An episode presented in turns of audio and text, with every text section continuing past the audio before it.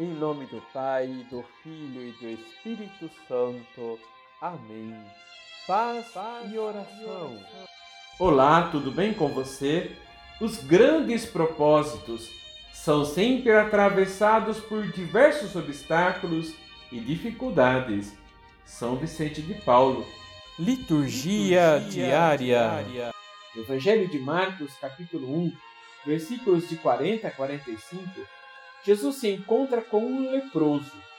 A lepra, conhecida hoje como hanseníase, incluía uma variedade de doenças de pele escamosas. Quando uma pessoa se descobria leproso, sofria duplamente pelas dificuldades da doença e pela exclusão da comunidade. Pessoas com essa doença eram obrigadas a usar roupas rasgadas quando outras pessoas delas se aproximassem, conforme o prescrito em Levítico 13. Desta forma, essas pessoas sofriam fisicamente, socialmente, moralmente e até espiritualmente, pois acreditava que a lepra era um sinal da punição de Deus.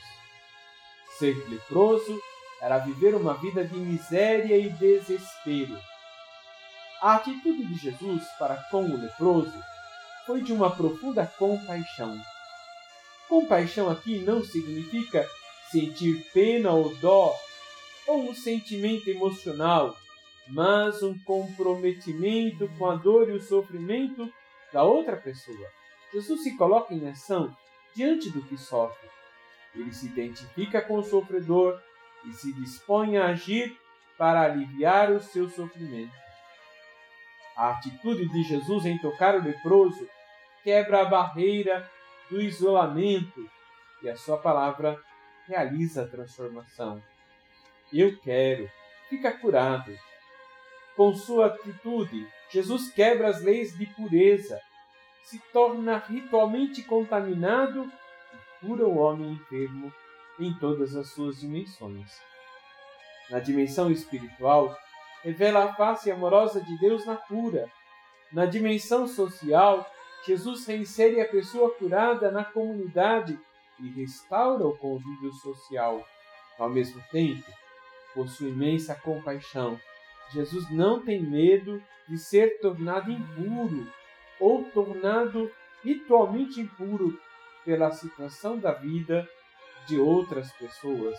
Pelo contrário, Jesus é o forte, anunciado por João Batista, que pode limpar o que está sujo em nossas vidas e ao mesmo tempo que estava manchado pelo pecado.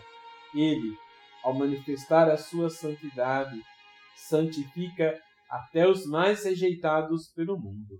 Vamos rezar? Senhor, libertai-nos do medo que nos aprisiona, do preconceito que discrimina, da palavra que fere e mata.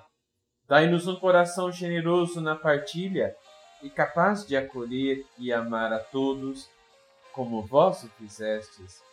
Assim seja. Abençoe-vos o Deus Todo-Poderoso, Pai, Filho e Espírito Santo. Amém.